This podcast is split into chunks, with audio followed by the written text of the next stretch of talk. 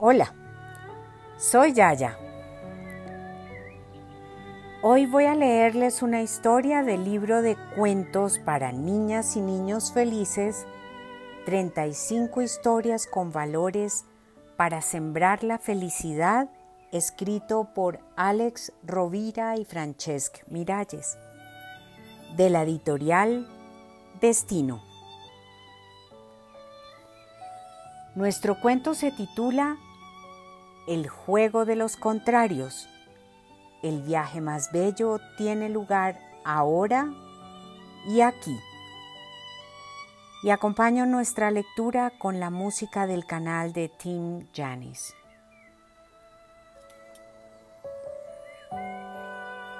Hay algo que distingue a los humanos de los animales, afirmaba una ilustre escritora y viajera en una charla ante un auditorio lleno de niños. Realmente somos seres de lo más curiosos. ¿Por qué lo dice? preguntó la mejor alumna de su clase. Os lo explicaré de forma sencilla para que entendáis la contradicción de nuestra especie. Yo lo llamo el juego de los contrarios.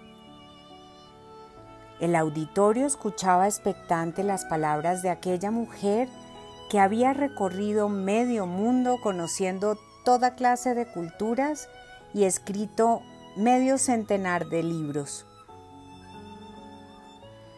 A vuestra edad, tenemos prisa para hacernos mayores con la idea de ser libres y no depender de los padres, encontrar un trabajo, vivir el amor tener nuestra propia casa, pero cuando somos adultos y sabemos las obligaciones y responsabilidades que esto comporta, lo único que deseamos es volver a ser niños. Tras una pausa, y al ver que su joven audiencia no perdía el hilo, la conferencia siguió. Muchos adultos se esfuerzan por ganar más y más dinero porque cada vez se crean más necesidades y gastos. Duermen poco, trabajan sin parar y pierden la salud para tener más cosas. Pero después se gastan lo que ganan en remedios y médicos que los ayuden a recuperar la salud. Y si no la han perdido aún, van al gimnasio o se someten a tratamientos para parecer más jóvenes, cuando de jóvenes querían ser mayores. Ese es el juego de los contrarios. ¿No os parece absurdo? A continuación, se inició un debate entre la conferenciante y los alumnos sobre aquellos temas filosóficos. Una vez finalizado el turno de preguntas, el último en levantar la mano fue un chico que apenas solía intervenir en clase. Tras aclararse la voz, un poco apurado preguntó, entonces, si los niños quieren ser mayores y los mayores quieren ser niños, ¿cuál sería el arte de vivir? Muy buena pregunta, repuso la mujer sonriendo. Invito a pensar a cada cual su respuesta, pero yo os daré la mía. Hacer como si solo existiera el presente. Si eres un niño, vive como si nunca fueras a hacerte mayor. Así evitarás preocuparte por lo que pasará o no pasará cuando crezcas. En cuanto a los adultos, la escritora dudó un poco antes de concluir. La receta sería básicamente la misma. Del mismo modo que no es bueno tener la cabeza demasiado puesta en el futuro porque no disfrutas de lo que está pasando ahora mismo, los adultos no deberían proyectarse en el pasado porque allí ya está todo hecho. La vida es un viaje en el que cada momento es el mejor momento de tu vida.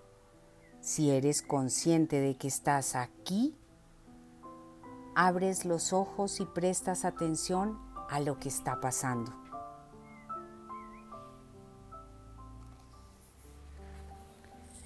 Para pensar y crecer. Viajeros de la hora. Este es uno de los cuentos más filosóficos del libro. La vida es un viaje maravilloso siempre y cuando estemos presentes en la aventura. Si te encuentras en Roma, pero tienes la cabeza en Tokio, donde esperas viajar algún día, ni estás disfrutando de Roma, ni en su momento disfrutarás de Tokio, porque cuando estés allí tal vez pienses en otro sitio al que quieres ir, o aún peor, quizá te acuerdes de esa Roma que no disfrutaste. Estar aquí y ahora es lo más valioso del mundo, aunque no nos movamos de nuestra ciudad, ya que la vida es un viaje constante con mil cosas para disfrutar si ponemos los cinco sentidos en ello. Qué bonito es disfrutar de lo que tenemos y qué importante es saber apreciar las cosas buenas que nos alegran y dan placer. Estar satisfechos por el solo hecho de estar vivos, por poder comer, por tener agua caliente y por contar con amigos y amigas que nos acompañan en el bello viaje de la vida. Y al revés, quienes se abandonan en el juego de los contrarios se amargan deseando lo que no tienen y se complican la vida fijándose siempre en lo que les hace falta, con lo cual se pierden lo mejor de la vida.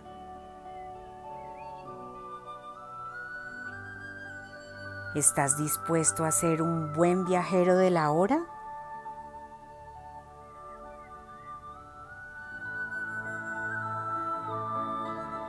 Con todo mi cariño,